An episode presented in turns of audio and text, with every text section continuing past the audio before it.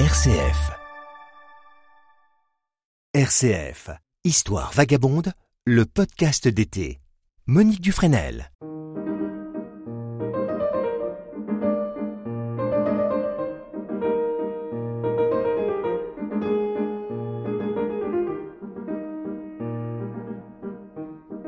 Bonjour à tous et bienvenue sur le podcast Histoire vagabonde en Nouvelle-Aquitaine. Je suis Monique Dufresnel et dans ce troisième épisode de la série consacrée aux reines et favorites originaires de cette région, je vous propose de découvrir aujourd'hui la vie de Jeanne d'Albret. Cette reine de Navarre, une femme de tête, a marqué notablement non seulement l'histoire de la Navarre, mais aussi celle du royaume de France à l'époque tragique et redoutable des guerres de religion. Histoire vagabonde. Monique Dufresnel.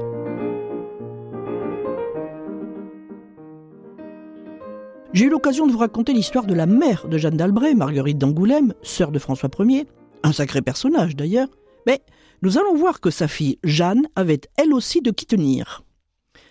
Il nous faut remonter au XVIe siècle, plus exactement à 1528 et au 15 novembre.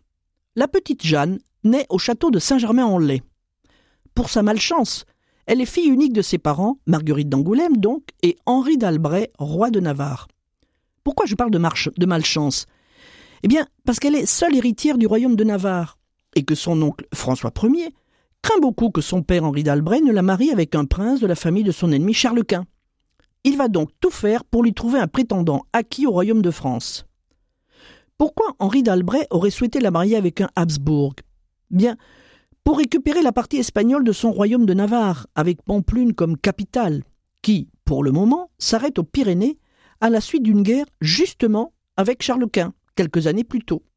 En plus, comme la loi salique ne s'applique pas à la Navarre, Jeanne en sera la future reine, bien évidemment. C'est ainsi que la jeune fille passe sa jeunesse au château de Plessis-les-Tours, dans le Val-de-Loire, et parfois à la cour de son oncle, qui l'a ainsi à l'œil. Le seul souci, c'est qu'à l'occasion d'une période de paix entre Charles Quint et François Ier, celui-ci lui présente Jeanne. L'empereur d'Autriche est séduit par cette toute jeune fille, plutôt jolie, intelligente et d'une éducation parfaite. Et il la fait demander un mariage pour son fils. Évidemment, le roi de France refuse et cherche vite un mari pour sa nièce. Il lui faut quelqu'un qui s'opposerait à Charles Quint. Il trouve alors un prince allemand, le duc de Clèves, qui a tout juste vingt ans. Sauf que Jeanne, qui n'a que douze ans, je précise, qui ne connaît ni n'aime le duc, ne veut pas entendre parler de ce mariage et s'oppose fermement à son oncle. Le père de la jeune fille, Henri d'Albret, n'est absolument pas d'accord non plus. Sa mère, Marguerite de Navarre, bien que sœur de François Ier, trouve non seulement sa fille trop jeune pour ce mariage, mais aussi ce Guillaume de Clèves d'un rang inférieur au sien. Malheureusement, on ne peut pas s'opposer indéfiniment à la volonté du roi. Marguerite de Navarre en tombe malade, et son mari, qui a fait une chute de cheval, est obligé de rester dans ses terres du sud-ouest. François Ier a les mains libres pour conclure le mariage de sa nièce, malgré quand même la désapprobation des États de Navarre qui avaient de leur mot à dire. Alors, la cérémonie a lieu le 9 juin 1541 à Châtellerault. Jeanne, je rappelle qu'il n'a toujours que 12 ans, est conduite, euh, d'abord est fermement opposée à ce mariage, et le jour des noces, elle s'arrête dans l'église au milieu de l'allée qui conduit à l'hôtel. François Ier est furieux et ordonne au connétable de Montmorency de se saisir de la frêle jeune fille par le collet pour la forcer à s'agenouiller à côté de son futur mari. Évidemment, cela fait très mauvais effet. D'autant qu'ensuite, et malgré les festivités prévues par le roi, le mariage n'est pas consommé puisque le duc de Clèves repart chez lui et demande à ce que sa femme le rejoigne. Si elle commence par refuser, elle s'y résout à contre-cœur, mais pendant le voyage, elle apprend que l'armée du duc a été défaite par celle de Charles Quint, ce qui remet en cause les raisons de son mariage. Elle revient donc en France, et sa famille entreprend des démarches pour annuler ce mariage fait sous la contrainte, c'est le moins que l'on puisse dire. Ce sera entériné par le pape Paul III le 12 octobre 1545, d'autant que ce mariage n'a jamais été consommé. La jeune Jeanne d'Albret a presque 17 ans, et surtout, elle est libre. Mais François Ier meurt en 1547. C'est son fils Henri II qui lui succède et qui est un peu mieux disposé à l'égard de sa cousine. On propose à Jeanne une union avec Antoine de Bourbon, premier prince du sang, descendant de Saint-Louis, un bel homme, courageux qui a 30 ans. le 20 octobre 1548, le vrai mariage a lieu à Moulins, et cette fois, Jeanne dit oui, d'autant que son mari lui plaît.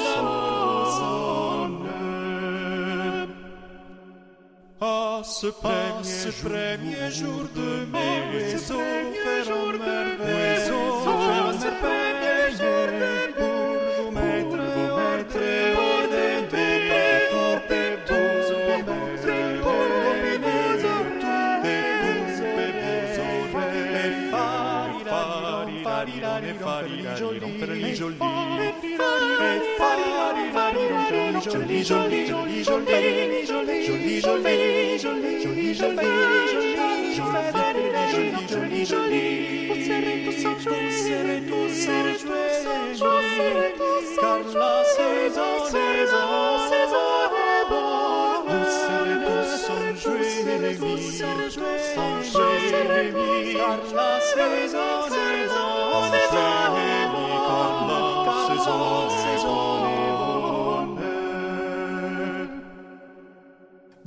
Zoreamo, Zoreamo, mon ami, mon ami,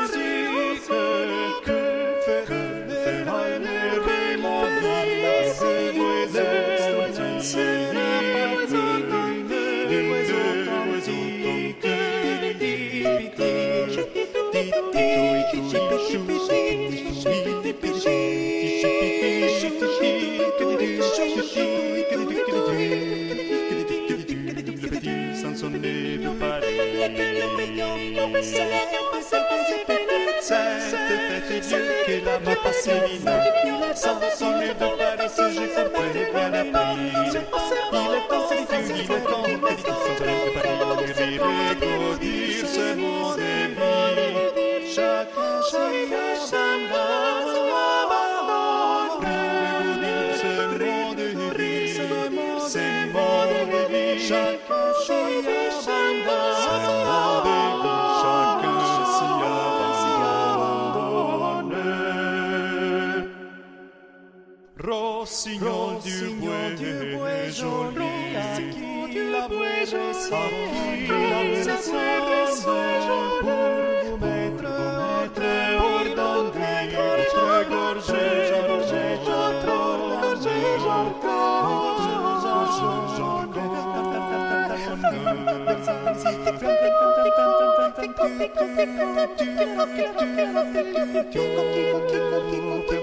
RCF, Histoire vagabonde, Monique Dufresnel.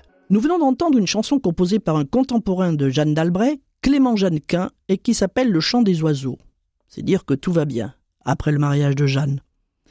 Mais en 1555, le roi Henri de Navarre meurt, donc le père de Jeanne, et elle, sa fille, accompagnée de son mari Antoine de Bourbon, monte sur le trône et prend le nom de Jeanne III. À ce moment-là, le couple a déjà trois enfants, dont le futur Henri IV, né à Pau, comme le souhaitait Jeanne. D'ailleurs, on dit que lorsqu'elle a accouché de ce fils dans la nuit du 12 au 13 décembre 1553, c'était au son de chants béarnais pour, je cite, qu'elle ne fasse point une pleureuse ni un enfant rechigné. Il semble que cela ait porté chance au futur Henri IV.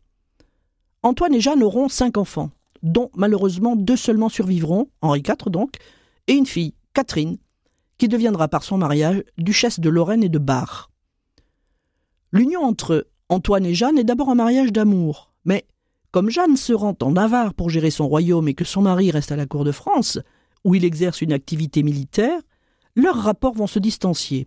Surtout lorsque Jeanne apprend les infidélités de son mari avec sa maîtresse, la très belle Louise de la Béraudière, qui lui a donné de surcroît un fils illégitime. Ça ne va plus du tout. Ils se séparent en 1561. Il faut préciser aussi que nous sommes au début des guerres de religion. L'année précédente, à Noël 1560, Jeanne d'Albret, qui est une femme très pieuse et surtout un peu rigoriste, du moins avec des principes, abjure sa foi catholique. Antoine l'a d'abord suivie mais il revient au catholicisme, fortement incité par la veuve d'Henri II, la reine Catherine de Médicis, qui lui donne la lieutenance générale du royaume de France. Il a du mal à choisir, au point que, dans les premiers temps, le dimanche, il va à la messe catholique, puis au service protestant. C'est dire qu'il avait une motivation assez moyenne. La conversion de Jeanne d'Albret est le fait aussi de sa proximité intellectuelle et spirituelle avec le théologien calviniste Théodore de Bèze. Cette conversion de Jeanne au protestantisme, ou plus exactement au calvinisme, est le fruit d'une longue approche due entre autres à l'influence de sa mère Marguerite d'Angoulême, décédée en 1549. Marguerite d'Angoulême avait accueilli en sa cour de Nérac nombre de protestants. Sa fille Jeanne, comme sa mère, est tolérante, car si elle favorise l'implantation du calvinisme dans son royaume, surtout après la mort de son mari en 1562, elle n'a pas rompu avec l'Église catholique. Dans un premier temps, ses sujets sont libres de choisir leur religion. En attendant, elle s'attache à bien gouverner la Navarre pour son fils, le futur Henri IV, qu'elle va former et initier à la politique. Cette femme intelligente et cultivée va trouver chez lui un élève habile et pragmatique qui saura plus tard, après la mort de sa mère, apaiser la France des guerres de religion. Certes, on le sait, il tient aussi de son père le côté séducteur et volage. Bon, mais ceci est une autre histoire. Dans sa gouvernance de la Navarre, Jeanne va s'attacher à la maintenir indépendante par rapport à ses puissants voisins, les royaumes de France et d'Espagne. En 1563, elle est excommuniée par le pape, puisque donc euh, calviniste. Mais c'est à partir de 1568 que la situation va se compliquer avec ce qui va être la troisième guerre de religion. Il y en aura huit en tout, entre 1562 et 1598, date du fameux édit de Nantes. Comme le roi Charles IX, fils de Catherine de Médicis, lui a confisqué des terres pour félonie, elle va entrer en guerre contre lui, à partir de La Rochelle, où elle se réfugie avec son fils, et où elle retrouve les deux chefs de l'armée des, Huguenots, son beau-frère le prince de Condé et l'amiral Gaspard de Coligny. Je précise que La Rochelle était un fief protestant aussi à l'époque. Mais cette troisième guerre de religion ravage tout le sud-ouest du royaume, et après la mort de Condé à Jarnac en 1569, c'est elle, Jeanne d'Albret, qui devient la tête politique des Huguenots, alors que Coligny en est le commandant en chef.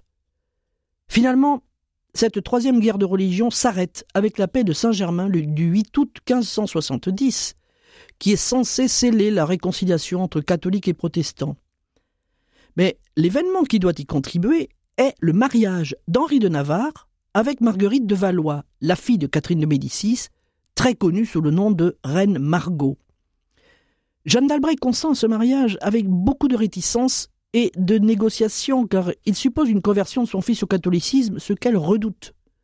En attendant, elle retourne en Navarre et, se radicalisant, promulgue les ordonnances ecclésiastiques sur le modèle genevois de Calvin, qui sont euh, un ensemble de lois religieuses faisant du Béarn un État calviniste. Alors, le mariage de son fils est prévu pour l'été 1572. Jeanne d'Albret revient à Paris mais elle doit s'aliter subitement et elle meurt le 9 juin à seulement 44 ans. Alors, la rapidité de ce décès laisse planer un doute. On dit que sa mort serait due à des gants empoisonnés que lui aurait fait parvenir Catherine de Médicis. En réalité, elle serait probablement morte de tuberculose. Alors qu'elle aurait voulu être enterrée dans la nécropole des rois de Navarre à l'Escar, à côté de Pau, elle sera finalement inhumée à Vendôme, où ses restes seront vandalisés et dispersés par les révolutionnaires de 1793. Quant à Henri de Navarre et Marguerite de Valois, ils se marient finalement le 18 août 1572. Six jours plus tard, dans la nuit du 24, a lieu à Paris le plus grand massacre de protestants de l'histoire du royaume de France, la Saint-Barthélemy. Si l'intransigeance religieuse et politique de Jeanne d'Albret emporte une part de responsabilité, c'est aussi à elle que la France doit Henri IV le plus grand de ses rois.